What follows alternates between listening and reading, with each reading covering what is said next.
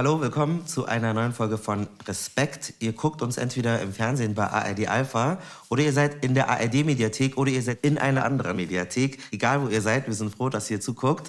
Hier ist meine Kollegin Christina Wolf. Mein Name ist Marco Mohanwe. Wir sind ModeratorInnen dieses Formats und heute haben wir eine ganz besondere Sendung. Sie beschäftigt sich mit dem Thema Rassismus. Wir haben auch einen Anlass dafür. Es gibt 2023 zum allerersten Mal einen Lagebericht Rassismus von der deutschen Bundesregierung. Ja, und in diesem Lagebericht steht drin, dass 90 Prozent der Befragten glauben, dass Rassismus existiert. Das kann vielleicht auch ein bisschen unser Verdienst sein von Respekt. Wir haben nämlich schon ganz viele Sendungen zum Thema Rassismus gemacht. Über Rassismus gegen schwarze Personen, Rassismus gegen osteuropäische Menschen, gegen asiatische Menschen, Antiziganismus, Antisemitismus. Und ja, so war Malcolm und ich hier sitzen. Wir werden noch viele Sendungen über Rassismus machen müssen. Aber an dieser Stelle gucken wir jetzt mal lieber zurück. Wir haben ja schon so viele Sendungen gemacht. Was haben wir in diesen Sendungen eigentlich gelernt? Wir haben so viele Menschen kennengelernt, ihre Geschichten gehört und ihre Erfahrungen. Wir wollen uns heute mal das große Ganze anschauen.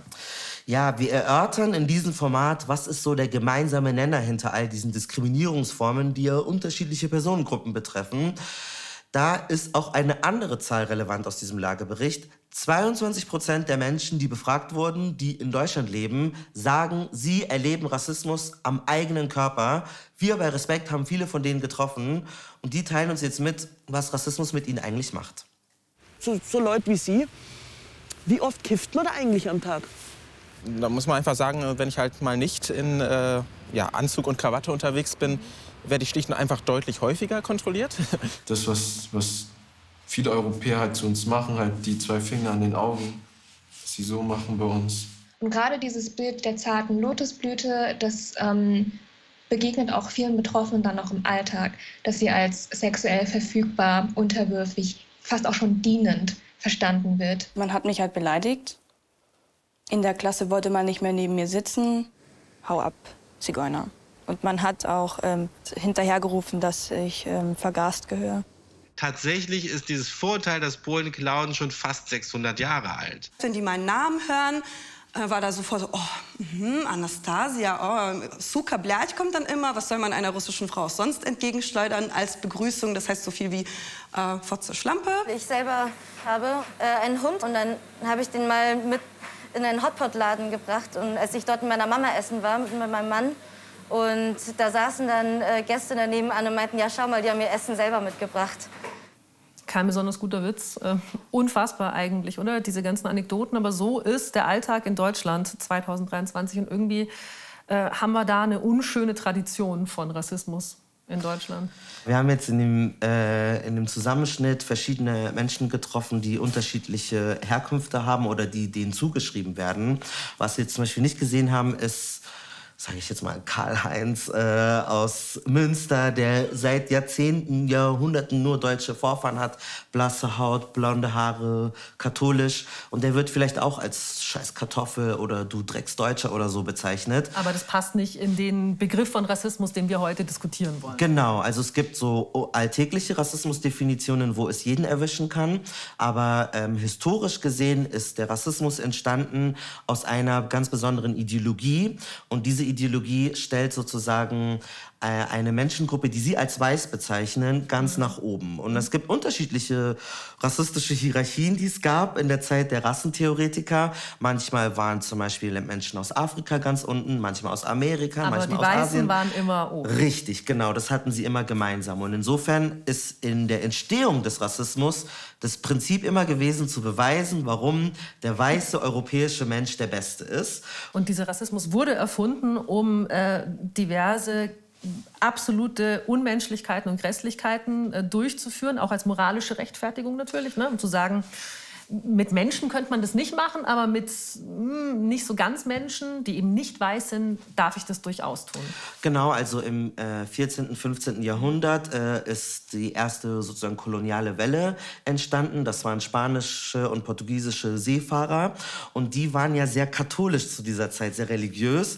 Gleichzeitig wollten sie sich aber ausbreiten. Also das nennt man Imperialismus. Sie wollten immer größer werden und äh, sind dann auch in den Gebieten, die wir heute Amerika nennen, gelandet. Mhm. Und dann brauchten sie mehr Arbeitskräfte und Leute, die für sie schuften und mussten es aber irgendwie begründen. Und dann ist es so, naja, wenn das keine richtigen Menschen sind, müssen wir auch keine Nächstenliebe diesen Leuten gegenüber haben. Das heißt, wir können sie, äh, wir können sie zwangsmissionieren, wir können sie zu unseren äh, ArbeiterInnen machen, wir können sie versklaven, wir können sie Richtig. machen, was wir wollen. Genau, und das heißt, äh, immer mehr äh, Leute haben auf Kindergartenniveau dann solche Karten gezeichnet und dann gesagt, ja, die Afrikaner, die sind faul, weil das ist wegen der Kopfform so und die Weißen, die sind muskulös und äh, stark und die Asiaten sind so und somit konnte man dann begründen, warum man andere Menschen unterdrückt äh, und ihnen unterordnet. Und es führte dann dazu, dass auch zum Beispiel Deutschland äh, Kolonialgebiete hatte.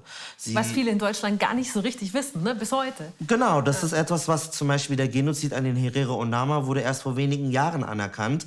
Und da sind in Namibia Menschen in Konzentrationslager gesteckt worden und vernichtet worden. Und es ist die gleiche Ideologie letztlich, die ja auch zum Beispiel äh, den Holocaust ermöglicht hat oder eben den Völkermord an den Roma und Sinti, alles in der Nazi-Ära. Richtig. Sagt, Jetzt könnt ihr natürlich sagen, ja, also das sind historische, das sind extreme Beispiele. Es würden sich wahrscheinlich wenig Menschen heute hinstellen und öffentlich erklären, dass sie an der Kopfform erkennen, ob jemand ein wertvollerer Mensch ist als äh, der andere. Aber heißt das, dass der Rassismus und diese Denkmuster komplett verschwunden sind aus unserer Gesellschaft? Natürlich nicht.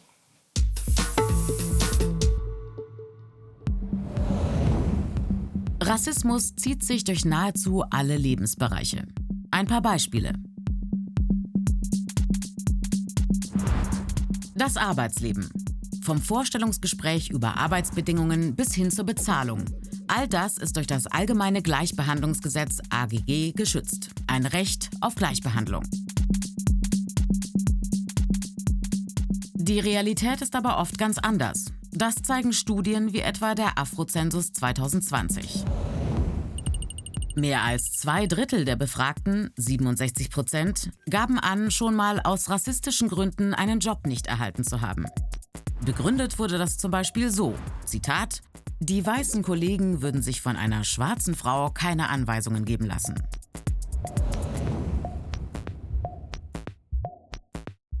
Auch hier greift das allgemeine Gleichbehandlungsgesetz. Eigentlich. Eine Umfrage der Antidiskriminierungsstelle des Bundes aus dem Jahr 2020 hat aber ergeben, jeder dritte Mensch mit Migrationsgeschichte, 35 Prozent, erlebt bei der Wohnungssuche rassistische Diskriminierung. Rassismus und Diskriminierung gibt es auch in Clubs. Beispiel Leipzig. Hier testeten Studierende im Jahr 2011 Diskotheken und Clubs. Sechs von elf Clubs verweigerten Testpersonen den Zutritt, die als nicht deutsch gesehen wurden. Ähnlich in München im Jahr 2013. Eine als nicht deutsch wahrgenommene Gruppe von Menschen wurde in 20 von 25 Clubs abgewiesen.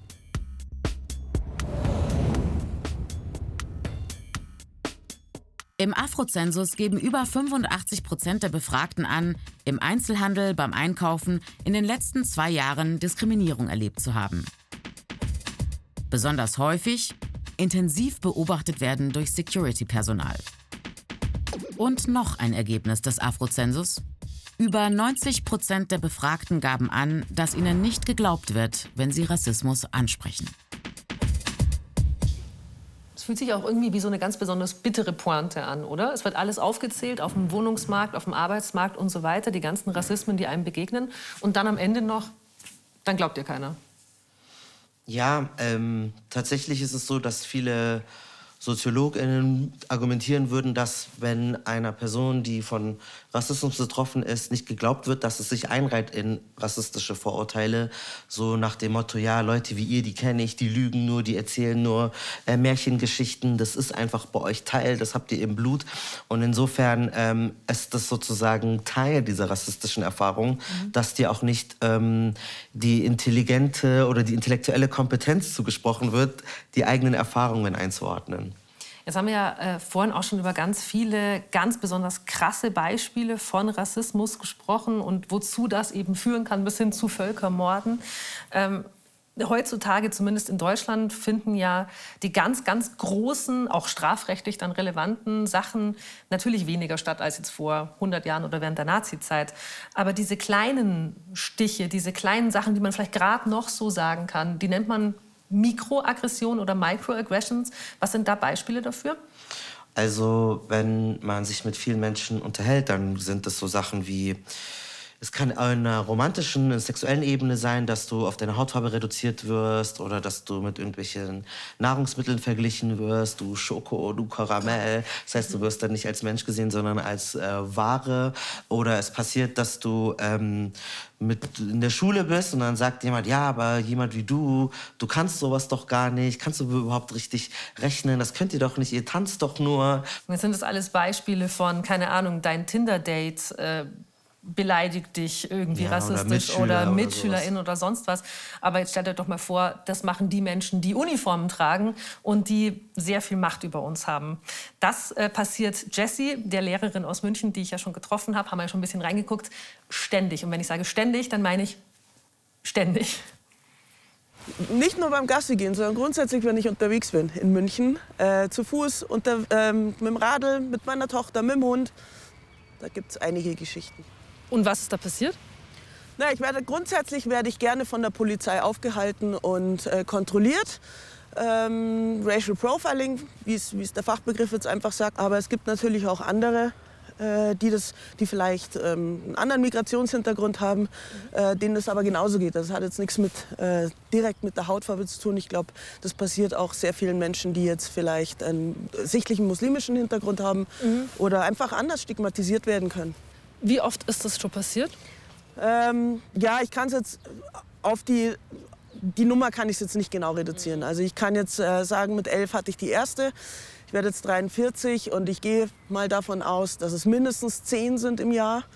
Ähm, es sind aber auch schon mehr gewesen. Und wenn man das einfach hochrechnet, dann kommt man auf eine Zahl, die 300 überschreitet, 300 äh, Kontrollen. Ähm, ich vermute aber tatsächlich, dass es mehr sind. Was glaubst du, was das kaputt macht? Also was hat es mit deinem Verhältnis zur Polizei angerichtet? Also was definitiv ist, also ich würde die Polizei nie um Hilfe bitten, wenn mir was passiert. Also das ganz sicher nicht. Weil ich Angst haben müsste, dass mir erst mal was passiert von der Polizei. Also ich würde jeden anrufen oder schreien oder was weiß ich aber ich würde nie 110 wählen. Definitiv nicht. Und das ist halt schon ein krasser Unterschied. Also das muss ich ganz ehrlich sagen. Also ich bin noch nie kontrolliert worden von der Polizei und ich bewege mich schon so durch mein Leben und auch durch, ne, durch öffentliche Räume, dass ich sage, oh, wenn was Schlimmes ist, dann ruft die Polizei. Also die kommen und helfen mir. Und also was das für Auswirkungen hat, also so wie es Jessie da gesagt hat, habe ich es auch, muss ich ehrlich sagen, noch nie zu Ende gedacht. Also was das für eine Unsicherheit bedeutet eigentlich.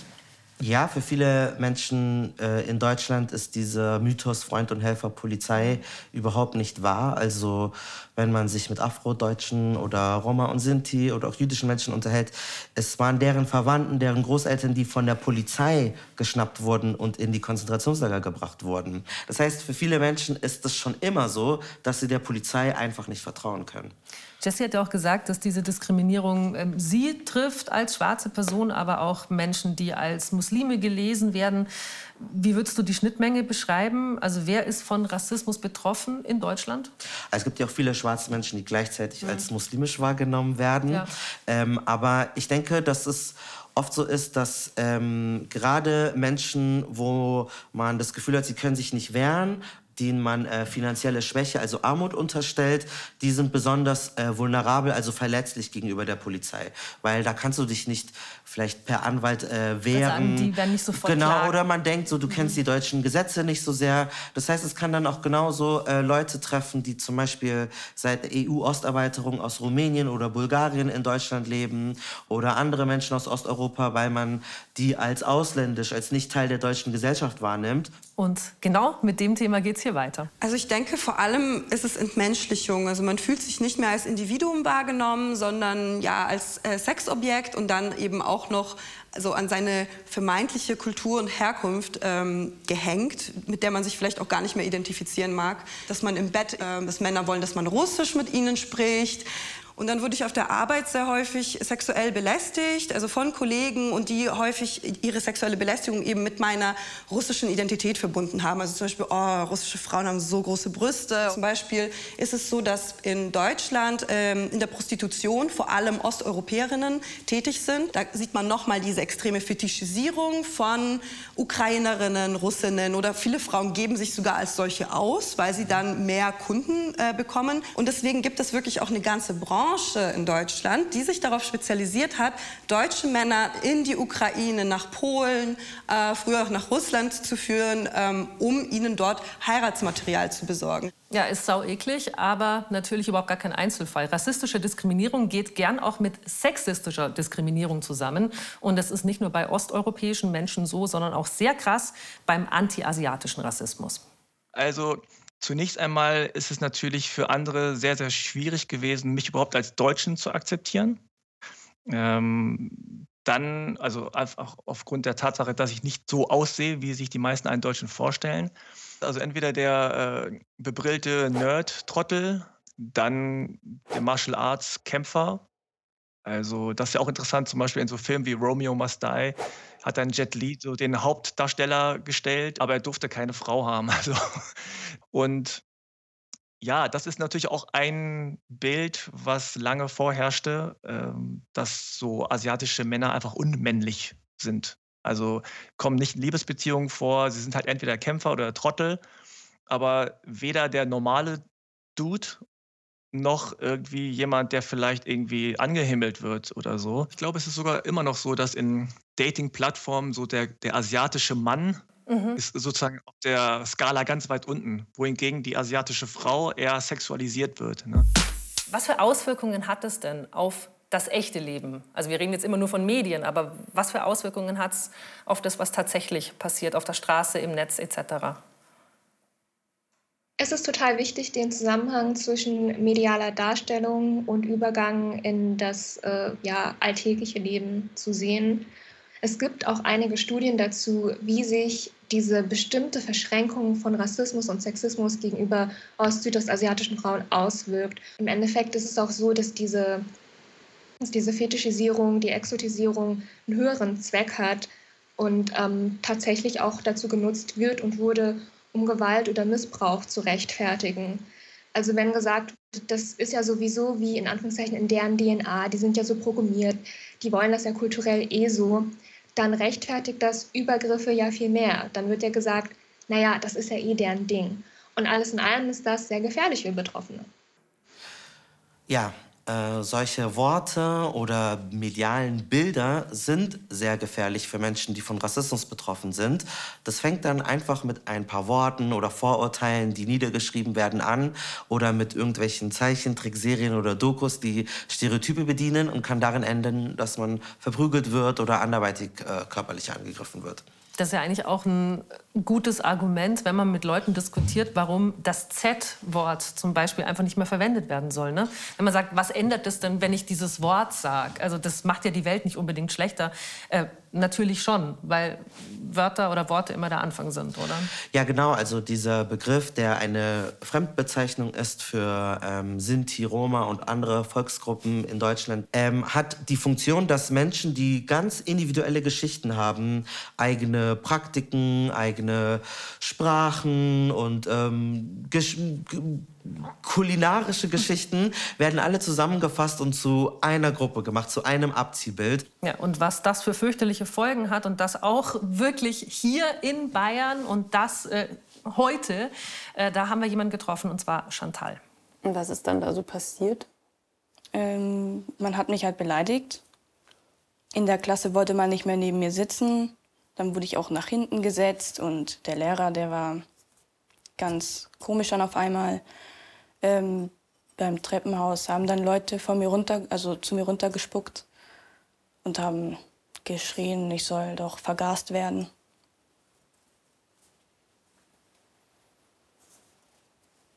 Und was, was haben da die, die Lehrkräfte und die Schulleitung und so gemacht? Die haben das geduldet. Die haben dazu nichts gesagt, egal wie oft sich das erwähnte. Und immer wenn ich heimkam, dann habe ich halt geweint, weil ich es nicht verstehen konnte. Dass sowas aber immer noch überhaupt passieren ja. kann, ne? Und gab es irgendwas, was da noch mal so, so das mit das Schlimmste für dich war? Irgendwann, irgendwas, wo es noch mal so eskaliert ist? Mm, das war mit dem Hakenkreuz auf dem Tisch. Also da hat irgendjemand ein Hakenkreuz auf deinen Tisch gemalt quasi? Ja. Ja, krass. Und es stand dann einfach in der Früh, als du in die Klasse gekommen bist, stand es da. Ja, ist unfassbar. Also, dass auch eine Schule nichts unternimmt, dass Lehrer nichts unternehmen, dass auch eine Klasse nicht aufsteht ne? und ihr hilft und, oder das verhindert oder ich weiß es nicht. Also ich verstehe auch den Gedanken sozusagen, das sind Kinder, das sind Jugendliche, was Die wissen nicht, was sie tun. Genau, was soll das? Wir sind, die sind doch da, die sind unschuldig. Aber wir sind ja alle sozusagen damit aufgewachsen und haben alle diese Bilder, ähm, die wir vielleicht nicht gut finden, aber trotzdem unterbewusst in uns tragen.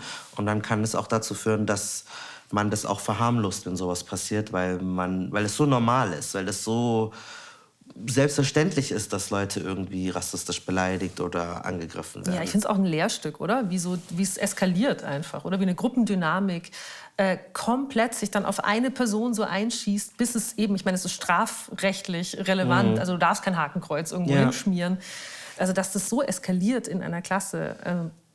Ja, man denkt, ich glaube, viele denken halt, das ist witzig oder warum nicht, das ist doch nicht so schlimm. Aber für manche Menschen, die das dann erleben, die tragen diese Geschichte ein Leben lang mit sich. Also für die eine Person ist es nur so ein Kommentar, "Ah, du Affe. Aber der andere denkt nur an diesen einen Schultag sein ganzes Leben lang. Und insofern sind auch solche Erlebnisse schon Teil einer wirklich großen äh, psychischen Drangsalierung von, äh, von Rassismus betroffenen Menschen. Aber ein bisschen Optimismus habe ich trotzdem noch. Denn ich habe mich mit jemandem unterhalten, der einer der wichtigsten Forscher in Deutschland ist zu Polizeigewalt und auch zu Rassismus in der Polizei. Und vielleicht hat der ja ein paar kluge Dinge uns zu sagen, die uns Hoffnung machen können, nämlich Professor Dr. Tobias Dingelstein von der Uni Bochum. Herr Singelstein, Sie haben ja ein Forschungsprojekt zur Polizeigewalt in Deutschland gemacht und sind ja auch noch dabei. Was hat das Ganze auch mit institutionellem und strukturellem Rassismus äh, zu tun? Und vor allem, ähm, was kam denn bisher dabei raus? Das erste ist, vor allem People of Color erleben diesen Polizeikontakt ähm, deutlich anders als, als weiße Menschen, als Menschen ähm, ohne Migrationshintergrund. Ähm, ich glaube, das zentrale Problem für die Polizei ist, dass es da so eine Art Lebenslüge gibt. Ne? Weil es äh, gibt auf der einen Seite natürlich die rechtliche Vorgabe, schon verfassungsrechtlich, aber auch durch zahlreiche internationale Abkommen, ähm, dass die Polizei äh, diskriminierungsfrei handeln muss und soll und dass sie Leute, die von Diskriminierung, die von Rassismus betroffen sind, ähm, schützen soll. Das ist also eigentlich die Vorgabe. Und auf der anderen Seite wissen wir, dass die Praxis anders aussieht. Und diesen Widerspruch, der ist für die Polizei als Organisation ziemlich schwer auszuhalten, weil sich die Polizei generell schwer damit tut, ähm, Fehler konstruktiv aufzuarbeiten und von sich selbst eigentlich das Bild hat, ähm, gut zu sein und rechtmäßig zu handeln und ähm, eben eigentlich keine Fehler zu machen.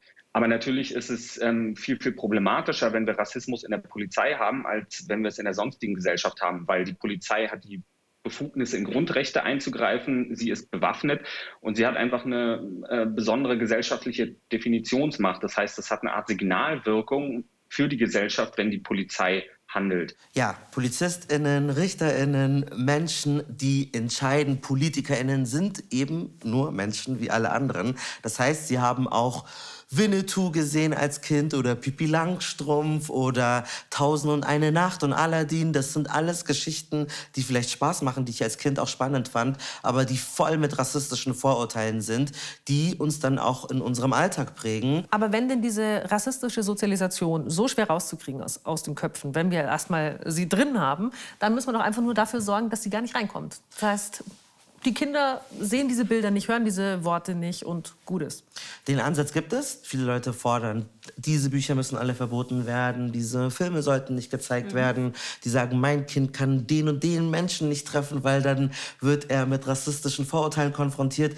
Es gibt auch den anderen Ansatz, der sagt, das ist völlig unrealistisch. Wir können nicht rassismusfrei leben, wir können aber antirassistisch oder rassismuskritisch leben und diese Klischees und rassistischen Vorurteile in irgendeiner Form aufarbeiten. Und ein Weg kann dann auch sein Humor. Das ist auch äh, der Weg, den Karim Jamal gewählt hat. Der macht Videos auf TikTok und Instagram. Vielleicht habt ihr auch selber schon mal drüber gelacht. Der hat in der Schule selber viel Rassismus erlebt und ähm, hat diese Erfahrungen genutzt, um selber dann lustige Videos zu machen. Guten Morgen, ich bin die Frau Schlamphäppchen, die Vertretung für die Frau Langfinger. Wie schaut mein Klassenzimmer aus? Hä? Geht ihr bitte runter vom Aktenwagen, aber Dalli hier! Von einigen brauche ich noch ein paar Noten, deswegen machen Mrs. Bock springen. Wie denkst du an deine Schulzeit so zurück? Ähm, eher so eine Achterbahnerinnerung mit Höhen und Tiefen. Warum? Ähm, weil ich sehr viel mit ähm, Mobbing und Rassismus zu tun hatte. Wie hat sich das gezeigt? Ähm, also wenn man ausgeschlossen wird, wenn man ähm, ausgegrenzt wird, auch rassistische Beleidigungen zu hören kriegt. Ähm, genau. Von wem? Von den Lehrern oder von den Äh, Schülern? von den Schülern. Und ähm, bei den Lehrern war das so, dass man nicht ernst genommen wurde, wenn man es angesprochen hat. Und so war das bei mir. Was hat es mit dir gemacht? Ähm, Ganz konkret, wenn du, du hast Hilfe gesucht, aber es kam keine Hilfe. Ich habe mich hilflos gefühlt. Wenn, wenn die Lehrer mir nicht helfen konnte, wer soll mir dann sonst helfen? Ne? Und ich habe das dann irgendwie alles so in mir hineingefressen. Und ähm, nach einer Zeit ähm, genau, hatte ich irgendwie keine Lust mehr in die Schule zu gehen, obwohl ich ein guter Schüler war. Hast du ja die Schule gewechselt dann irgendwie? Genau. Hat das damit auch zu tun Genau, ja, hat es damit zu tun gehabt. Ich habe ähm, die Schule gewechselt und ich habe mir gedacht, okay, wenn ich jetzt die Schule wechsle, würde sich was ändern. Und dann habe ich irgendwie gemerkt, okay, es ist ein Kreis, der sich immer weiter dreht. Und ähm, ist das Problem, liegt das Problem an mir oder wo liegt das Problem? Ich habe immer, ich hab immer gefragt, wo liegt das Problem? Was hättest du dir damals gewünscht? Ähm, dass das Thema früh thematisiert wird in den Schulen, wie Rassismus und Mobbing. Dass es schon ab der Grundschule anfängt, dass Lehrer dieses Thema wirklich ernst nehmen und ähm, auch versuchen, ähm, Kinder und Jugendlichen beizustehen und zu helfen, die gemobbt werden oder Rassismus erlebt haben. Du, Eileen, könnte ich dir ganz kurz unter vier Augen sprechen? Ja? Könnt ihr ganz kurz weggehen? Es geht nur uns beiden was an. Dankeschön. Du, Eileen, ich habe gehört, du isst kein Schweinefleisch. Stimmt das? Mhm. Ja. Einfach so oder aus religiösen Gründen? Hat es einen Grund? Okay, ja, mhm. verstehe. Müssen wir schauen. Bist bestimmt was Vegetarisches, ein Käsebrot oder so. Was verarbeitest du da in den Videos? Ähm, so ein bisschen so auch so meine Schulzeit, wenn ich mal sagen, könnt, sagen kann. Ähm, vor allem auch, dass ich ähm, mit, dieser, mit, der, mit, der, mit der Geschichte von der Schule nicht alleine bin. Wenn ich mir zum Beispiel diese Videos drehe und äh, die Kommentare durchlese oder auch meine DMs und dann schreiben sehr, sehr viele, ich habe das genauso erlebt wie du. Und da fühlt man sich nicht so alleine. haben wir natürlich mit voller Absicht ganz ans Ende von dieser Sendung gepackt, damit ihr mit einem guten Gefühl aus dieser Sendung mit dem ernsten Thema Rassismus rausgeht. Oder so ein bisschen Hoffnung, Mut machen, optimistisch, Humor. Ja, Humor ist immer was Gutes, was Schönes. Und ähm, Hoffnung macht ihr uns, wenn ihr da zu Hause als ZuschauerInnen diese Sendung empfiehlt. Ihr könnt die überall rumschicken, als E-Mail, per WhatsApp, in eurer Facebook-Gruppe, auf TikTok, Signal. Signal und Telegram. Genau, lasst die Leute wissen, dass es Respekt gibt, äh, sodass viel mehr Menschen über Rassismus und andere wichtige Themen aufgeklärt werden. Und wir tun unseren Teil, und zwar mit einer weiteren Sendung wieder zum Thema Rassismus, dann aber ganz konkret, was können wir eigentlich dagegen machen? Genau, die findet ihr bestimmt auch so eingeblendet, falls ihr uns in der Mediathek guckt und könnt sie direkt anschauen. Und dann sehen wir uns direkt dort wieder wahrscheinlich. Bis dann und tschüss.